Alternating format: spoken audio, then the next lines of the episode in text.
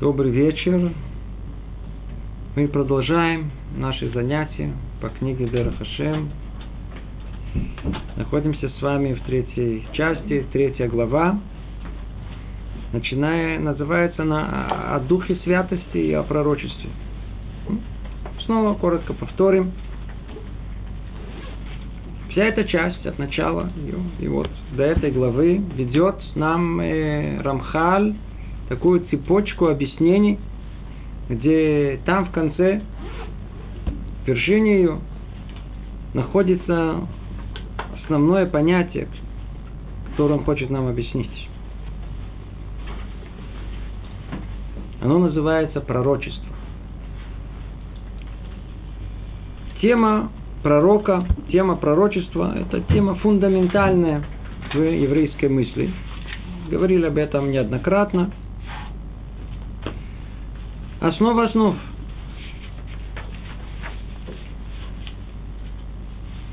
Как начал нам это, эту главу сам Рамхаль? Снова дидактично, очень верно, от простого к сложному.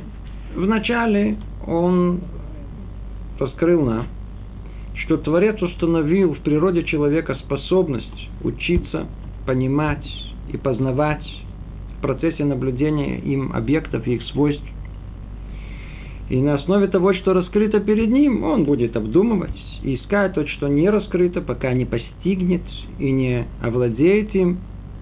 Все это процесс естественного познания. Так человек познает этот мир разумом своим, исследует его. И это один самый низкий уровень. Уровень над ним, продолжает Рамхали говорить, еще постановил Творец – чтобы существовало еще одно познание, намного превосходящее предыдущее. То есть, естественное познание. И это познание воздействием извне. А именно, что человек примет воздействие Всевышнего с помощью определенных средств, приготовленных для него. И когда это воздействие достигнет разума, в нем возникает знание некоторое явление ясно, несомненно, безошибочно – и он познает это явление в совершенстве. И его причин, и следствия, и всякое э, явление на своем уровне. Все это вместе называется Руаха Койдыш. Все это называется Святой э, Дух, Дух Святости. Два уровня. И сейчас, сегодня мы разберем уровень третий, то, к чему все это идет, по порядку – этот уровень, который называется уровень пророчества.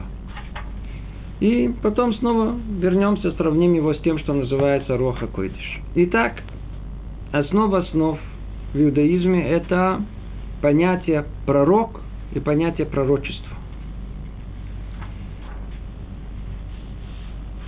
Что так нас волнует в пророчестве?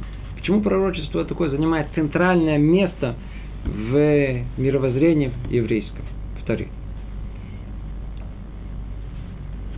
У пророчества есть и цель, это в принципе цель, и пророчество является средством.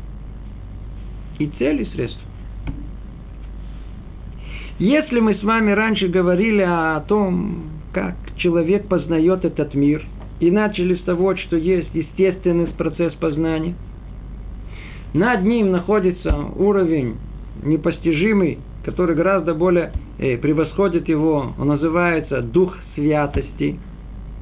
Снова речь идет о познании человека, когда эти уже знания не как в знании естественном, ограниченные, видение часть картины, а наоборот, картина ясная, несомненная, безошибочная – а главное, что оно, это оно не частичное, а оно видит всю, всю, всю картину вместе, в совершенстве свою.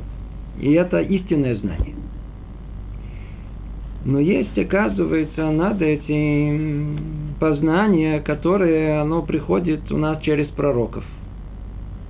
И это другой вид познания.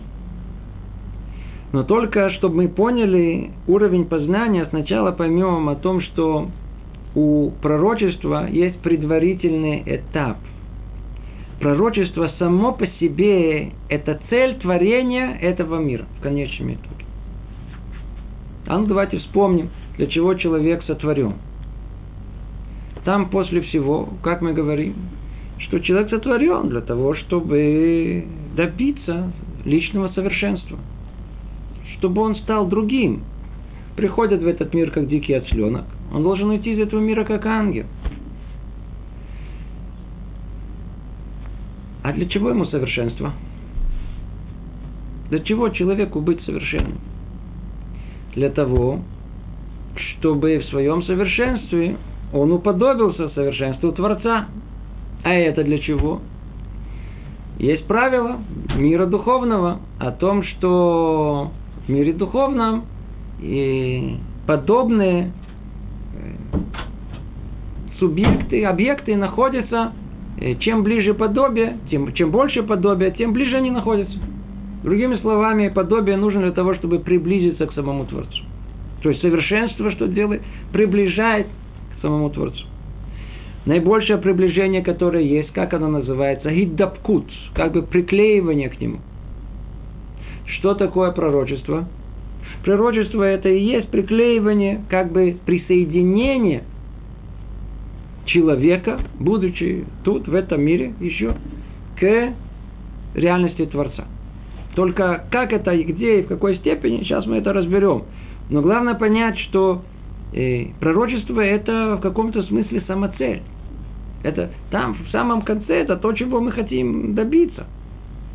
Вся книга Мсилат и Шарим, и она говорит о ступенях возвышения человека. И там в самом конце Роха Койдыш, а за ним пророчество, пророческий дар, тот, тот вершина всего, вершина совершенства.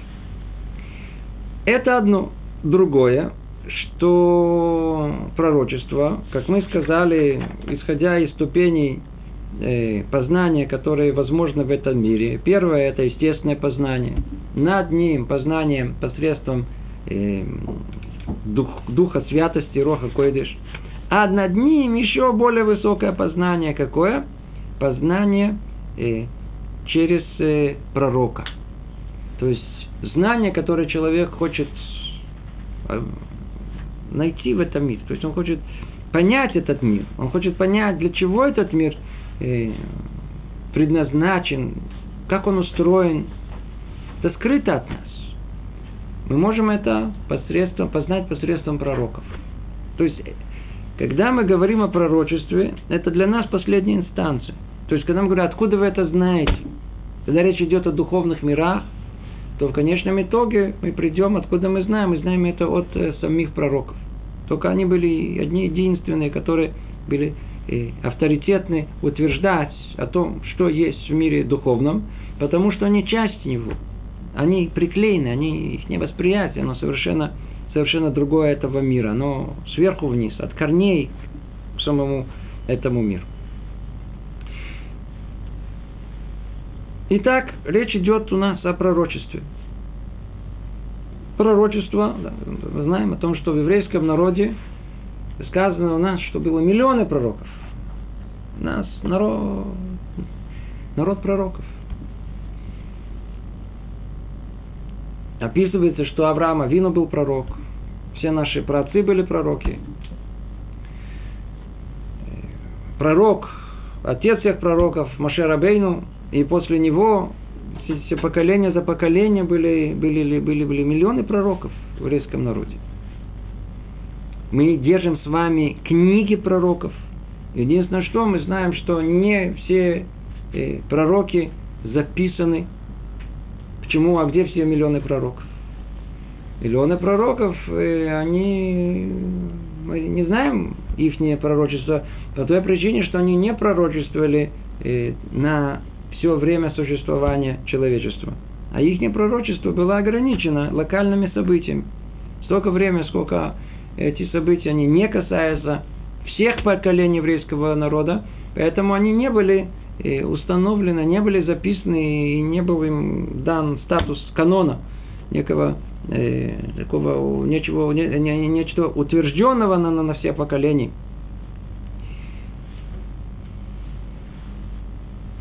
Пророки существовали с в еврейском народе, с Моше Рабейну, мы знаем. Весь период, который называют период судей, и после этого период, который называется период пророков, это время первого храма. И от нас ушло пророчество в начале второго храма. Творец забрал от нас пророчество. Забрал. Больше нет пророчества в еврейском народе. В начале второго храма, когда было создано Аншей Кнесет Агдула, то есть великое как бы собрание 120 мудрецов и пророков. Это было как бы последнее э, единство э, духовного руководства еврейского народа, в котором участвовали пророки. Может быть, следует заметить, что э, пророки это часть вообще э, управления еврейского народа. Если просто так для, для любопытства посмотреть, как еврейский народ он управляется в отличие от других народов, то есть интересное э, наблюдение. У нас есть э, как бы четыре основные центра управления. Одно из них это царь, второе это судья, третье Коген и четвертое пророк. Первые два, царь и э, судья, они отвечают как бы за общественную жизнь еврейского народа. Царь как царь, и есть те, которые следят за законом, это судьи. Ну, и это есть, как правило, у других народов. В еврейском народе есть еще понятие Коэн – и понятие пророк. Коаним отвечает за духовную часть еврейского народа, за ее духовное развитие. Они были учителями, они обучали Торе весь еврейский народ. И они занимались э, работой в храме, служением в храме, жертвоприношением, все, что связано с этим. Мы знаем, что мы удостоились Тору, Тору по, по, по причине того, что еврейский народ сказал на Асеве Нишма. Сделай и выслушай. Куаним, они со стороны Наасе. Они занимались а, действием, да, службой в храме. А пророки, которые также отвечали за, в основном за духовную часть еврейского народа, они со стороны Нишма, с того, что слышно. Нам надо знать желание Творца. В чем оно? Это все снисходило к нам через пророков. До такой степени, что были, были времена, когда даже люди, когда они э, болели, они не шли к врачам, они шли к пророкам. Спрашивали, в чем причина. Были времена понимали, что болезнь человека, болезнь тела, это болезнь духа, это болезнь его души. Но только непонятно было, что конкретно, где тот грех, из-за которого человек болеет пророк в те времена мог указать человеку, смотри, надо исправить себя, сделать чуву в этом, в этом, в этом. Ну, есть шанс, что выздоровеешь. Это было другое поколение, другие, другая эпоха. Времена пророков этого все выглядело совершенно по-другому. Нам очень важно понять и разобраться и в той эпохе, и понять, что есть пророчество, и этой темой мы будем заниматься не одно занятие. Да, этой темой копаться будем. Почему забрано пророчество? Мы уже говорили об этом, э, когда в начале второго храма еврейский народ вернулся из изгнания, а он туда попал из-за трех страшных прегрешений, одно из них идолопоклонство, то просили и умоляли последние пророки, чтобы, так как они отстраивают второй храм, чтобы этот, э, эта сила колоссальная, которая нам совершенно не, не знакома, эта сила идолопоклонства, это желание поклоняться и желание поклоняться идолам, чтобы Творец убрал, чтобы она... И так, и Творец действительно принял молитву еврейского народа, еврейских э, э, пророков.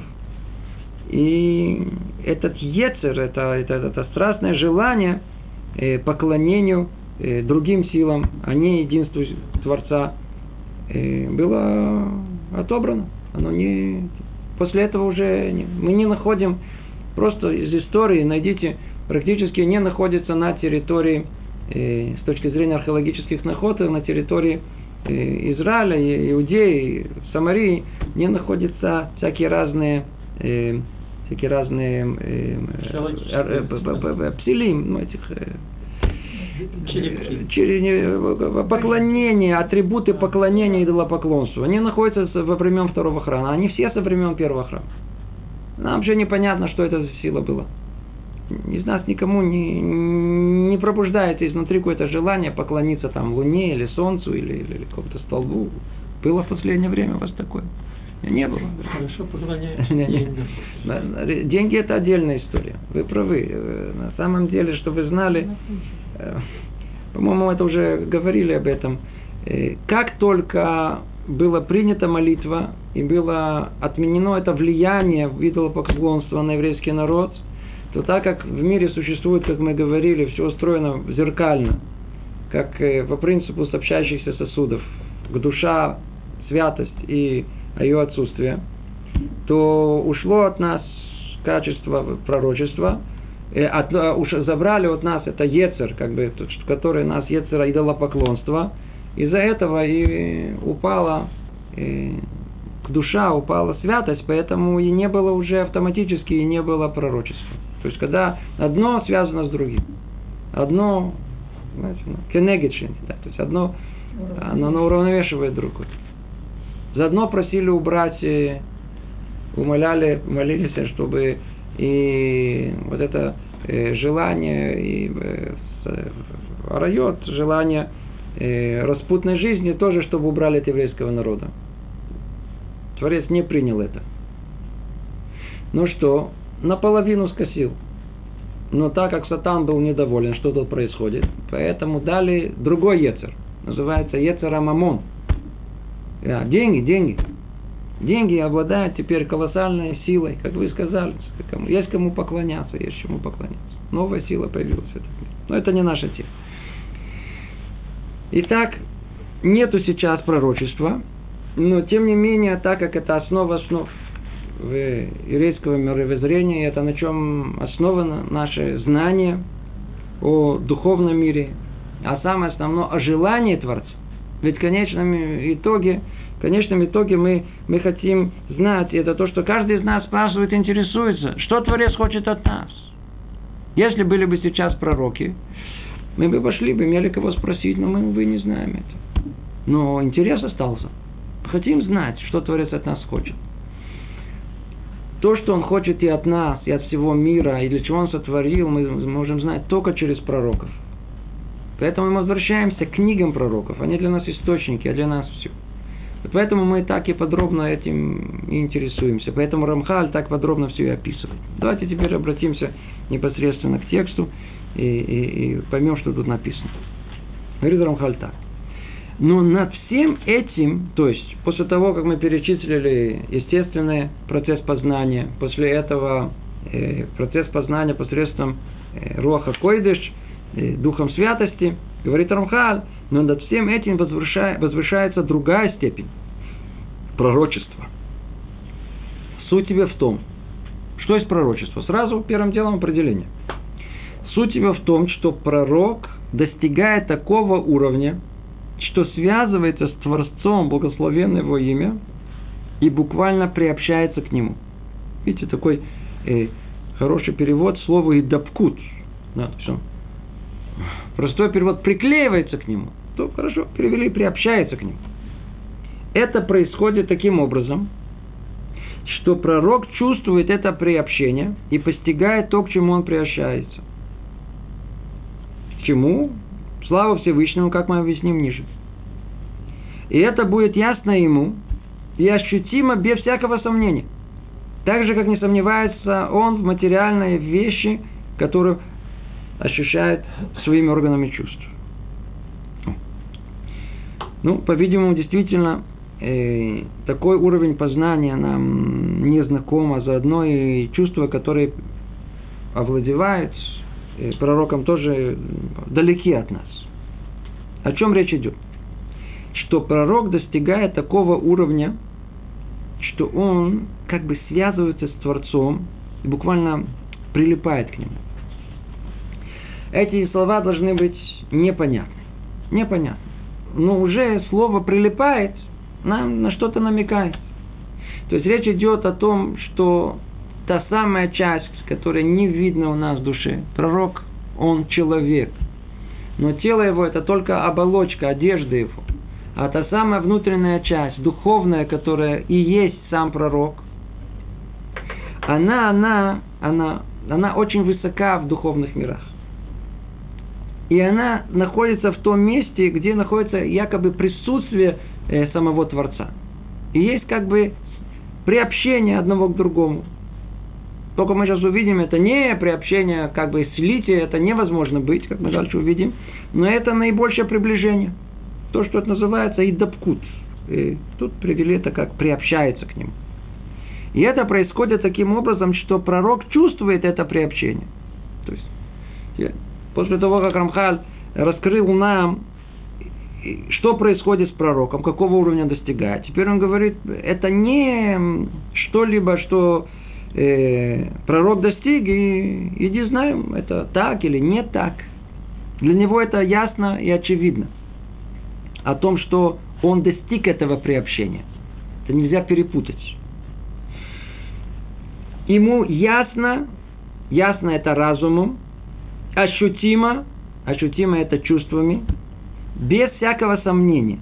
Только это не чувство пять органов чувств, а это, что называется, душа напрямую – она э, воспринимает присутствие Творца. И это происходит с ним так же ясно и ощутимо, как человек не, ощущ... не совнимается в материальной вещи, которую он ощущает своими органами чувств. Тут стол, мы не сомневаемся. Все видят этот стол, я вижу этот стол, и мы не, не сомневаемся в материальности этого. Предметы, которые есть в присутствии самого человека, это ощущение, которое есть у пророка в познании того, что он действительно находится в процессе пророческого дара. Он принимает как пророк сейчас что-либо. Как? Он, он это знает, что это сейчас происходит. Он, он, он, он, он, он приобщился, он, он приклеился к Творцу.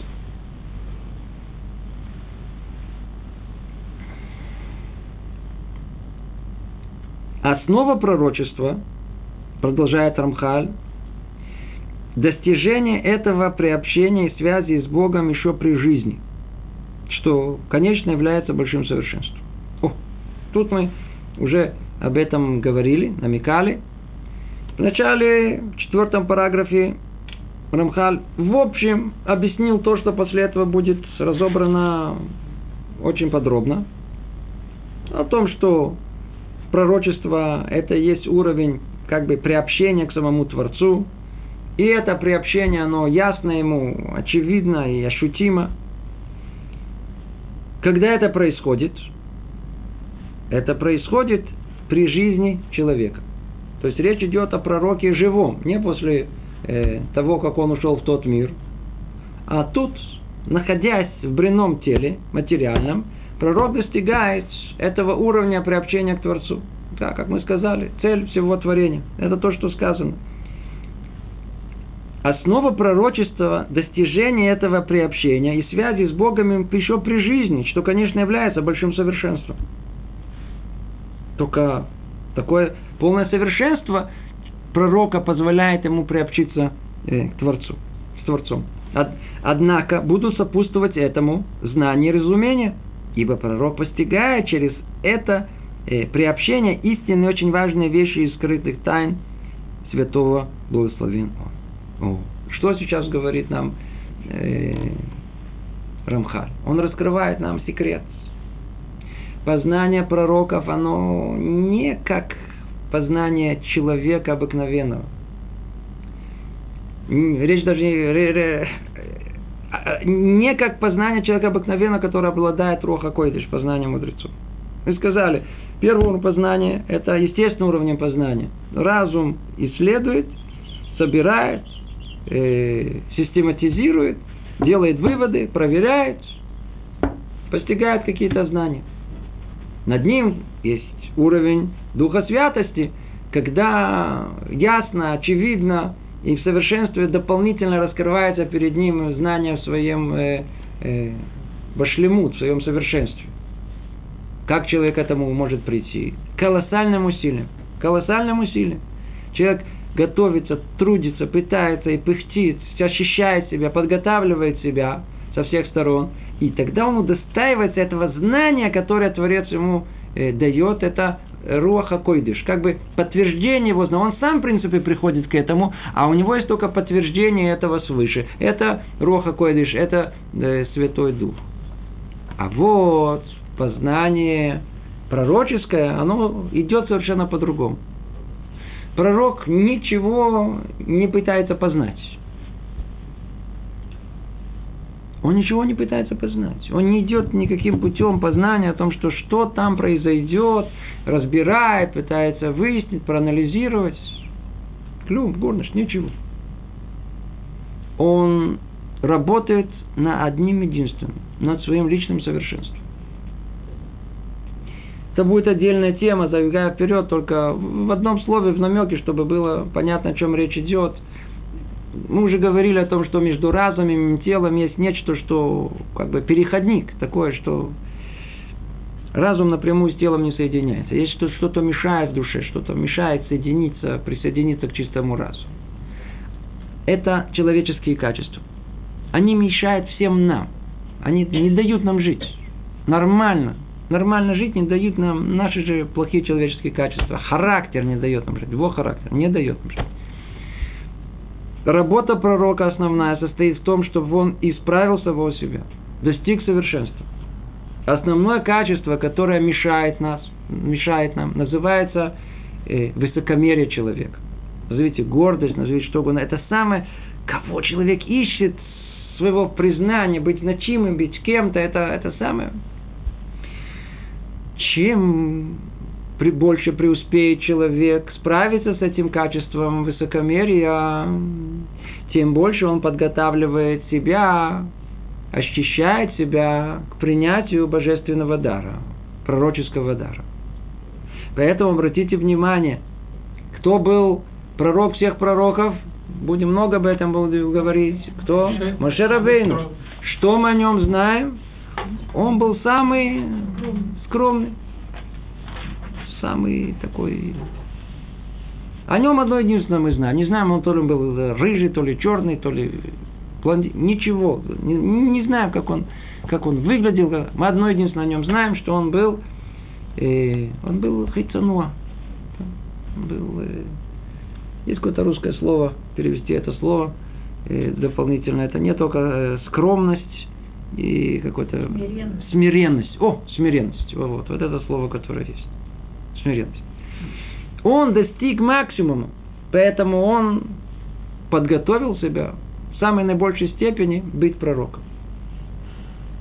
И удостоился соответствующим образом. А остальные пророки уже согласно меры, которые они себя исправили. Так или иначе, а пророк, он работает в области совершенствования самого себя. И когда он подготавливает себя, то от того, захочет Творец или нет, зависит от того, получит тот он пророчество или нет. Пророчество на него снисходит сверху, не по его воле. Он может быть готовым. Он может быть готовым. Но никакого пророчества он не получается. Это не автомат.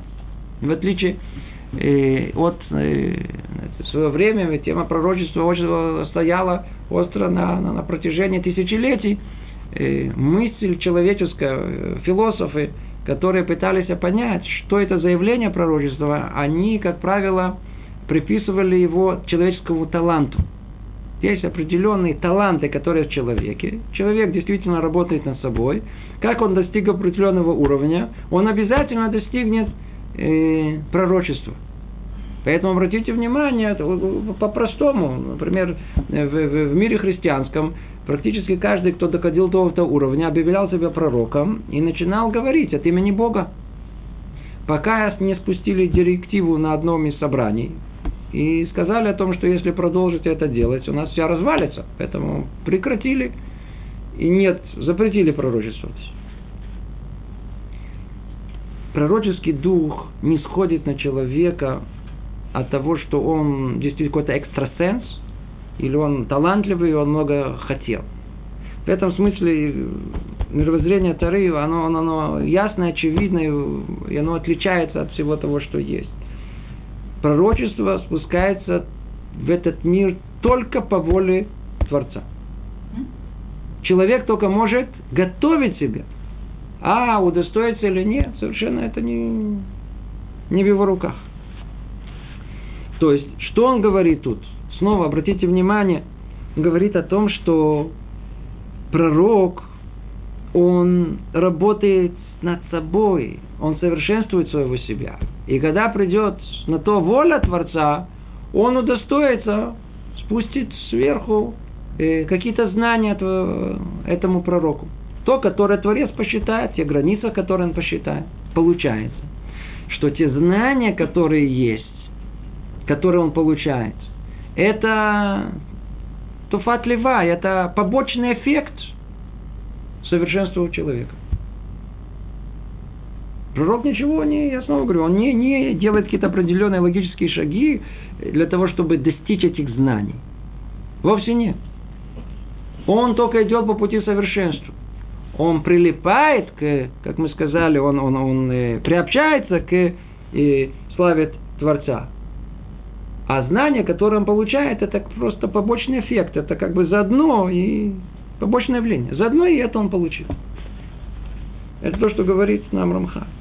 Основа пророчества – достижение этого э, приобщения и связи с Богом еще при жизни, что, конечно, является большим совершенством. То есть это, как мы сказали, это цель. Однако будут сопутствовать этому, видите, это то, что происходит. А что сопутствует этому? Как бы второстепенное, заодно. Знание разумения. Знание разумения. Видите, какие акценты расставлены. Для пророка главная основная цель – совершенство. Это цель его творения, это цель, цель, для чего он пришел в этот мир. А знание, пророчество само – побочный эффект. Это, как, как тут сказано, э, э, э, сопутствующее знание. Однако будут сопутствовать этому знания, разумения, ибо пророк постигает через это приобщение истины и очень важные вещи из скрытых тайн святого благословенного. Пророк постигает их ясно, как всякое воздействуемое познание, о котором мы упоминали. Но с, больш... но с большей силой, чем обладающие духом святости, как мы еще с большей помощью объясним. То есть Тут уже начинает намек снова на, на, на разницу постижения посредством духом святости и постижению пророческим даром. Мы уже сказали, основная, основное отличие о том, что это путь совершенно другой. Пророческий э, дар, э, пророческие э, знания, которые пророк получает, он, и, как мы сказали, получает то, что Творец хотел дать, то он и дал. Это не, не попытка найти эти знания. В отличие от Духа Святости, и когда человек пытается это узнать, идет по этому пути. И там в самом конце, когда он добрался, до, до, до, до, до, закарабкался до самого высокого места, где он только способен добраться, ему дают это в качестве подарка. А? Роха койдыш. Понял? Раскрылось это ему. Два разных подхода. Вроде, но с другой стороны скажете, и это познание, и это познание. Говорит он тут, познание пророческим даром, оно более сильное намного, чем которое человек получает э, духом святости. Оно просто находится, э, оно исходит из гораздо более высокой точки э, познания. Почему? Потому что пророческий дар, он забирается по духовным мирам на самый верх. В отличие от э, духа святости, который тоже забирается в духовные миры, но в нижние миры. Продолжает Рамхали говорить, но постижение это происходит через посредников. А, то есть мы, мы могли бы подумать о том, что, ну, сказано, приобщается. То есть получается, что как бы э, пророк, находясь тут, душа его как бы сливается с самим Творцом. Ну, нет, нет, это не это имеется в виду. Да. Это происходит через посредников. Как? Человек не приобщается напрямую к славе Всевышнего и не постигает его так, как видит перед собой другой, э, другого человека но через его слуг, играющих роль линз, через которые постигла слава. Тут сейчас мы начинаем, сейчас целая тема. И хотя постигаемое на самом деле не что иное, как слава самого Творца, постижение изменяется согласно изменению средств, как при смотрении в линзы. И в этом есть разные ступени. Дальность или близость, ясность или линза или мутность. О чем речь тут идет? В самых разных местах, у пророков, в других местах, каждый раз употребляется э, другое название. Что пророки видят? Что они видят? И говорится о том, что они видят как машаль, образное выражение, хида, загадки видят, тмуна, как картина, марэ, некое видение, э, хизайон, снова тоже словно видение. Каждый раз разные слова. Что они видят? Сравнивает тут Рамхаль, и мы можем это найти в самых разных местах у наших мудрецов. Рамбам приводит в своей э, фундаментальной книге э, Мишне Тора, в Аллахот и Суде Тора, в седьмом перахе, там есть ясное описание вообще всего, что происходит с пророком. Все, один за другим. Очень подобно, что тут написано. И там тоже он употребляет о том, что пророк видит пророческие, это, это, да, пророческое э, видение, он видит ее через, называется, аспаклярия. Что это за слово? Что это за слово? Его тяжело перевести, оно не, не, не переводится однозначно. Почему? Потому что по смыслу даже есть э, как бы противоречие. Рамбам в, там, в а, Аллахот и Саде Тора, в Мишне Тора, он, э, Швона Праким, точнее, он э, переводит слово аспаклярия как зеркало. И говорит, что есть два вида зеркал – есть зеркало, как бы, э, спаклярия майера, светящееся, ясное, да, как бы зеркало ясное, и есть зеркало такое затуманенное. Тут же мы видим, Рамхал объясняет это по-другому. Он говорит, что а, э, аспаклярия это типа очков. И не только Рамхаль, другие мудрецы тоже, когда они хотят объяснить, что видят и что видят мудрецы, что видят пророки, то они употребляют действительно слово типа очков, да. Э, Сухит айн, или тут, как тут сказано, линзы. Надо осторожно только к этому относиться. Тут же современное понимание слов линза. Эм, например, если у нас очки, они выкрашены в красный цвет, что я вижу? Весь мир какой? Красный зеленый цвет, весь мир зеленый. У меня линзы толстые. Это да, вижу одно, тонкие, вижу другое. Они могут быть затуманены, а может быть кристально ясны. Тут много есть деталей в этих линзах. Так или иначе, спор этот на самом деле э, Равхами Воложин приводит, что нет спора между ними, между Рамбамом и Рамхалем и все, которые идут за ним, потому что они имеют в виду в основном пророчество Машерабейна. Машерабейн увидел, это то, что говорит Рамбам, Аспакляре Маира, это ясное зеркало. То есть тогда, когда ничего, э, не, не, ничего не, не, не запачкано, не за, а есть ясная, четкая картина происходящего. Дальше мы будем говорить. Это типа э, линзы или типа очков – очки хорошие, да, пошли к врачу, точно выписал нам рецепт, и теперь мы смотрим, о, ясный мир видим, не приблизительно, вдруг мы видим ясно этот мир, прекрасно. А аспаклярия лома ира, это то, что не ясная как бы картина мира, это то, что видели все другие пророки. Так или иначе, Рамхал объясняет нам о пророчестве э, через понятие линза через понятие очки, через понятие, то, что называется тут э, э, схухит лаайн, или другим языком э, аспакляри. Это то, что он говорит. Еще раз прочтем. Постижение пророка, оно не непосредственно от Творца, а через посредников. Как? Сейчас мы поймем это чуть дальше, поймем это глубже.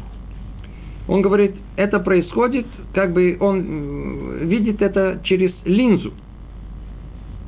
И хотя постигаемое на самом деле ничто иное, как сама слава, Творца, постижение изменяется согласно изменению средств, как присмотрение в лице.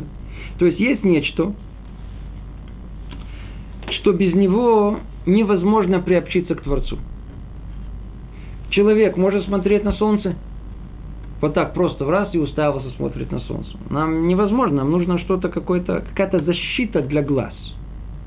Точно так же и пророк, он не в состоянии узреть э, присутствие Творца непосредственно, а только через какую-то дополнительную э, ограду. И есть много слов, как мы перечислили. Машал, Кейдат, Муна, Марехи, Зайон, Есфира. Есть много-много слов, которые Вилон, э, занавески. Всякие разные слова, которые употребляют. Каждый имеет какой-то свой уровень в зависимости от близости к Творцу.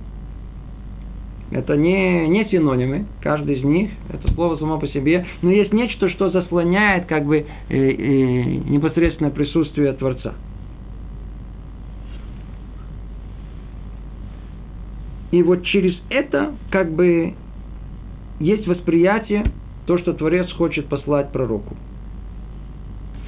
Естественно, что все зависит от этой линзы, как тут сказано. То ли количество, то есть дальность, близость, как она, так сказать, где она находится, ближе, дальше, то есть раскрывает больше или раскрывает меньше. И так и с точки зрения качества, ясность линзы, мутность, Естественно, что насколько она более ясная, настолько четкая картина э, пророческого видения ему раскрывается. А если она мутная, то, соответственно, он с трудом в этом видит. Продолжает Рамхали говорит в шестом параграфе, когда Всевышний открывает себя и посылает свое воздействие на пророка, это влияние чрезвычайно сильно. О, дальше идет описание, что происходит с самим пророком. Что происходит? Как это происходит? Как правило, знаете, есть два. Есть, есть пророки, которые получают это по сне, и есть, которые как бы наяву. Но только сейчас это наяву мы сейчас э, увидим в какой форме. И есть третий уровень, самый высокий, вообще непостижимый, это пророчество Машерабейну. Ну, это отдельно будем его, э, этим заниматься. Тут это не разбирается. Он сейчас описывает нам, как пророк получает пророческое явление, пророческое э, сведение. Его плоть и все органы тела сразу же сотрясаются, как бы собираются перевернуться. Ибо по своему закону материя не выдерживает раскрытия духовности, и тем более раскрытия славы Всевышнего. Чувства пророки э, перестают, перестают действовать. Также его душевные функции совершенно не действуют независимо, но становятся впрямую в зависимости от Всевышнего от воздействия. Вау. И если мы бы с вами достоились узреть картину, и когда пророк получает пророческое э, видение, то мы видели бы страшную картину. Скорее всего, это напоминает приступ эпилепсии. Кто это видел, знает, о чем речь идет. Это когда человек падает на землю, и он не находится в этом мире, он, он, он трясется всем телом, его, его, его трясет, его все, все, всего трясет. Это то, что мы бы увидели. А все телесные функции, они как бы прекращают работу. Для того, чтобы душа, она, она, она, она приобщилась, она как чуть ли не выходит из самого тела. Даже самая низшая часть, она как бы в попытке оставить само тело. Поэтому все тело, оно находится в состоянии полного потрясения, как тут сказано. Его плоть и все органы тела, то есть не только внешняя часть, но и внутренняя часть, они сотрясаются, как бы хотят перевернуться, все, все как бы двигается, сдвигается со своего места. Ибо по своему закону материя не выдерживает раскрытия духовности. Речь идет сейчас о вершине раскрытия духовности в душе человека. Это приобщение к самой высшей стадии духовности, которая есть в мире. А тело не способно с этим справиться. Поэтому единственное, что его функция это, это, это, это просто уйти, уйти, уйти, не, не... Поэтому она как бы это конвульсия предсмертная, в которой находится как бы пророк. При этом чувства пророка перестают действовать. По-видимому, если его подойти, его уколоть, он даже не почувствует. Также его душевные функции совершенно не действуют независимо. Да, то есть, по-видимому, в этот момент его тяжело там обидеть, оскорбить, я знаю, там сказать какой-то нехороший. Он просто не воспринимает. Похвала то. Ничего, ничего не воспринимает. он становится впрямую только в зависимости от Всевышнего от его воздействия. То есть он напрямую связан. Единственное, что есть какая-то самая низкая часть оболочки его души, там в теле, еще что-то там держится его. Все остальное уже поднялось вверх. В результате этого приобщения души в ней прибавится познание, совершенно выходящее за рамки человеческого познания. Ибо это познание будет в ней не со стороны ее самой, а со стороны ее связи с высшим корнем. И тогда она постигнет явление более возвышенным способом, чем постигает со стороны самой себя. Это то, о чем мы все время пытались говорить. Познание пророка – это познание совершенно другим путем.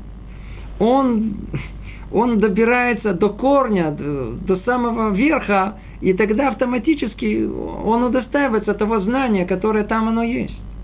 За то, что он говорит, он в результате этого, в результате приобщения души, после того, как она приобщилась к той верхней части, в ней прибавится познание, совершенно выходящее за рамки человеческого познания. Ибо это познание будет в ней не со стороны ее самой. Это не то, что душа пыталась постичь эту, эти знания, а со стороны связи с высшим корнем. И тогда она постигнет явление более возвышенным способом, чем постигает со стороны самой себя. Со стороны самой себя можно постичь только на уровне руаха койдыш, святости духа. Это со стороны самой души. Душа пыхтит, старается, пытается, очищается. Пророк не так. Пророк работает, как мы сказали уже 10 раз, только над э, своим совершенством, совершенством своей души. И когда на то воля Творца. Творец раскрывается, раскрывается ему.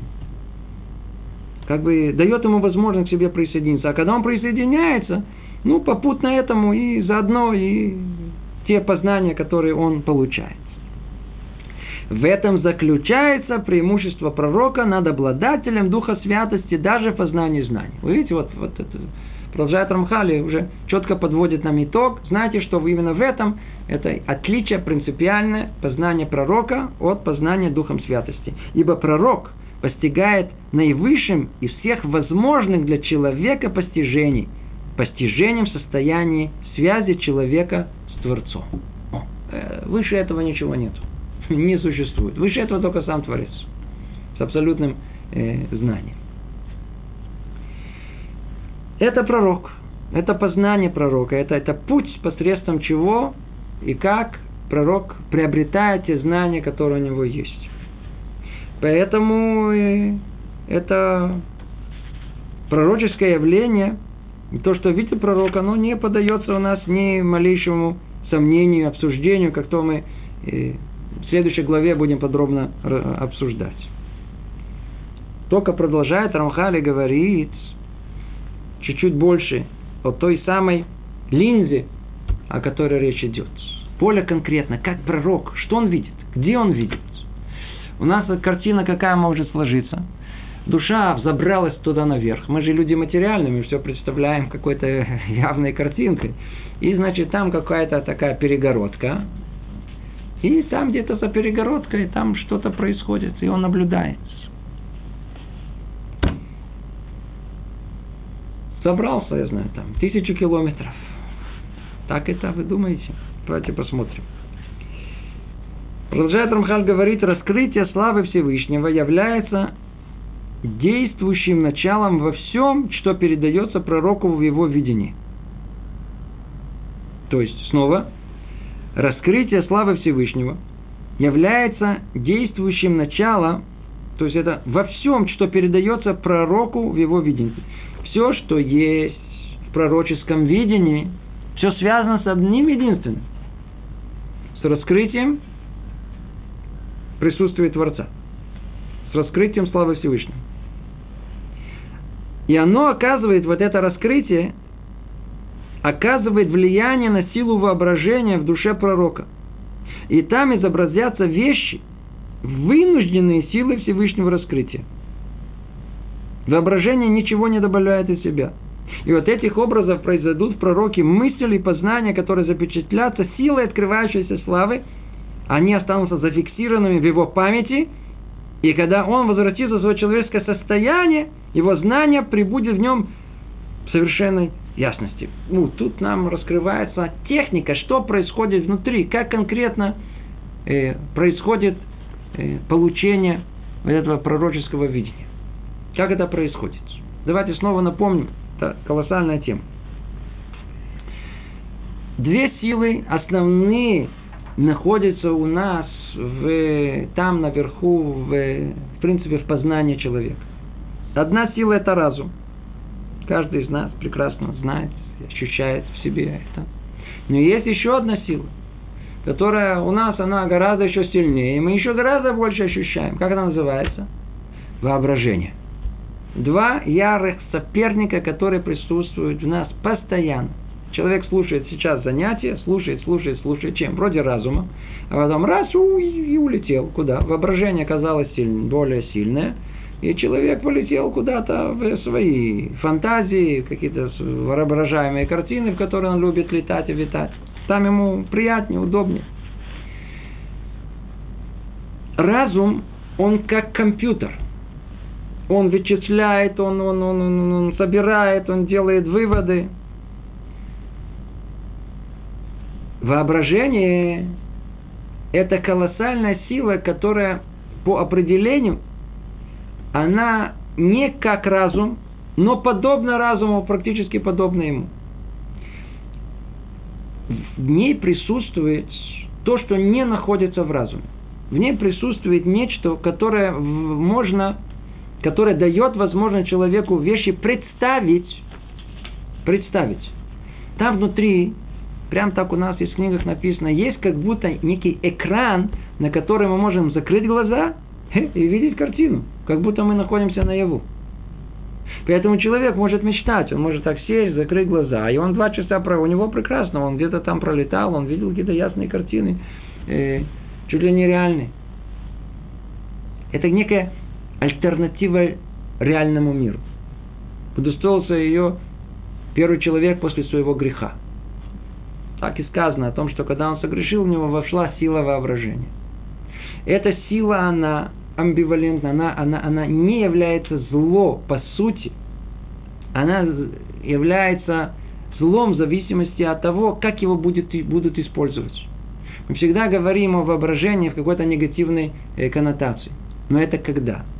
Тогда, когда это воображение, этот экран, на котором мелькают картинки, он у нас совершенно необузданный. А ну, прикиньте, человек только закрывает глаза, знаете, как, как сладко мечтается. И эти картинки бегают и метаются. Как? Беспорядочно. Одно надвигается на другое, появилась эта картинка, появилась это, хочу то, хочу это. Что-то там внутри происходит совершенно как, понимаешь, полагал на деньгах.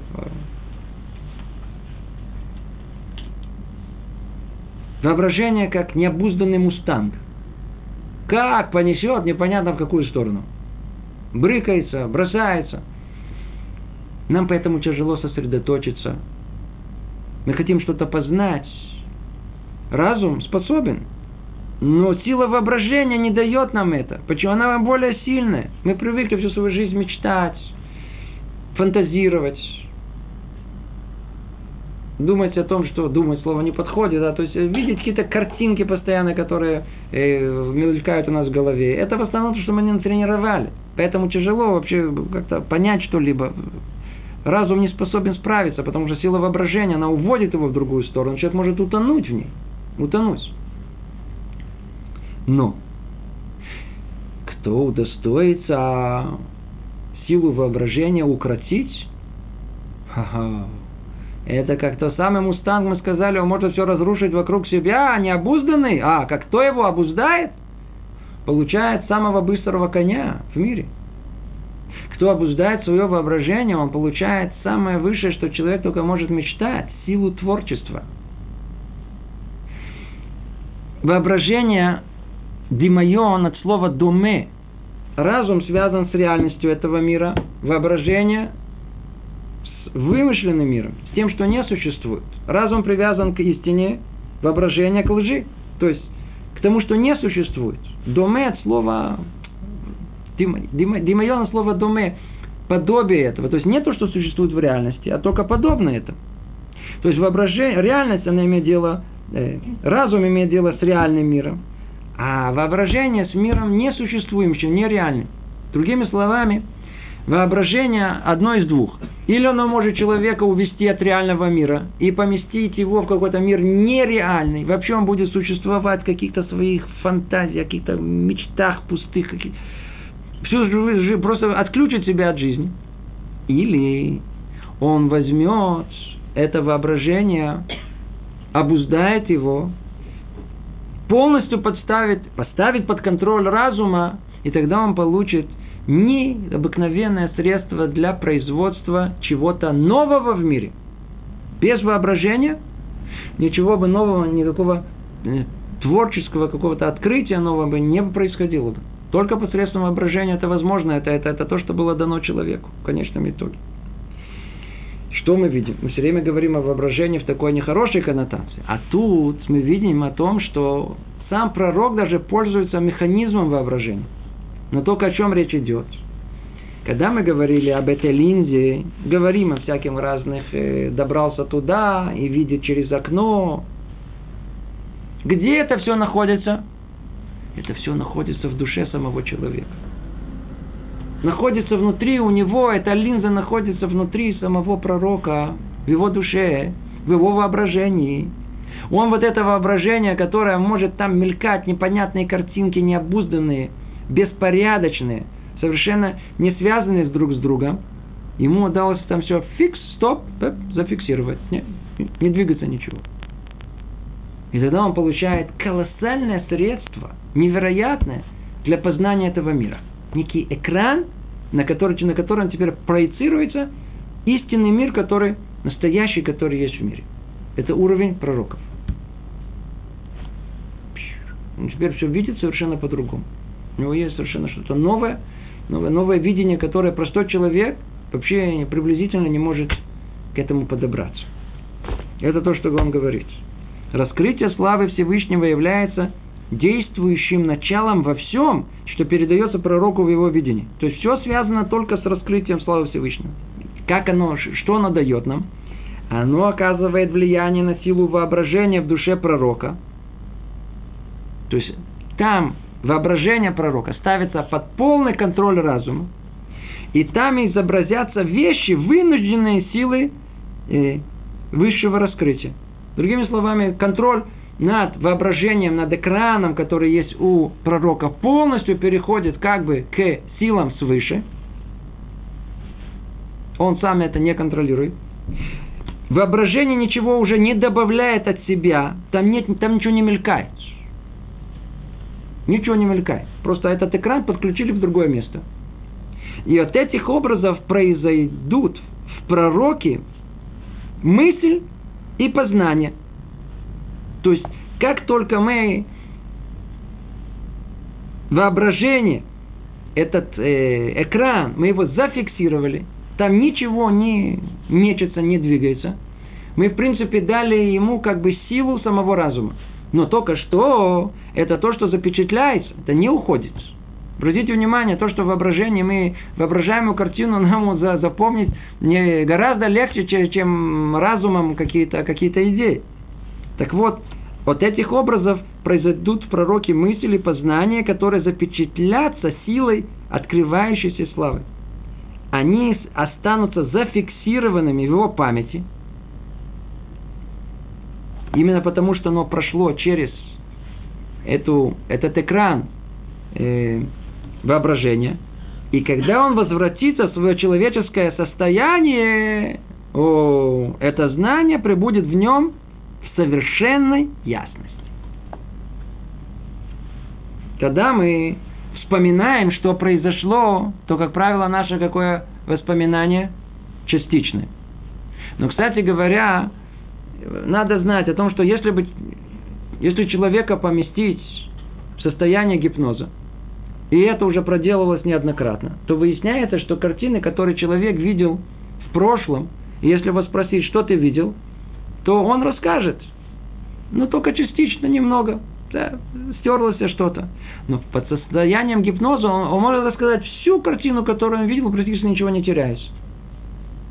То есть вот это влияние, вот этого воображения, которое отнимает э, от нас эту концентрацию, чистоту, э, гипноз помогает от нее избавиться. Это нечто, что уже ближе к пониманию, что есть э, пророчество. Так и тут.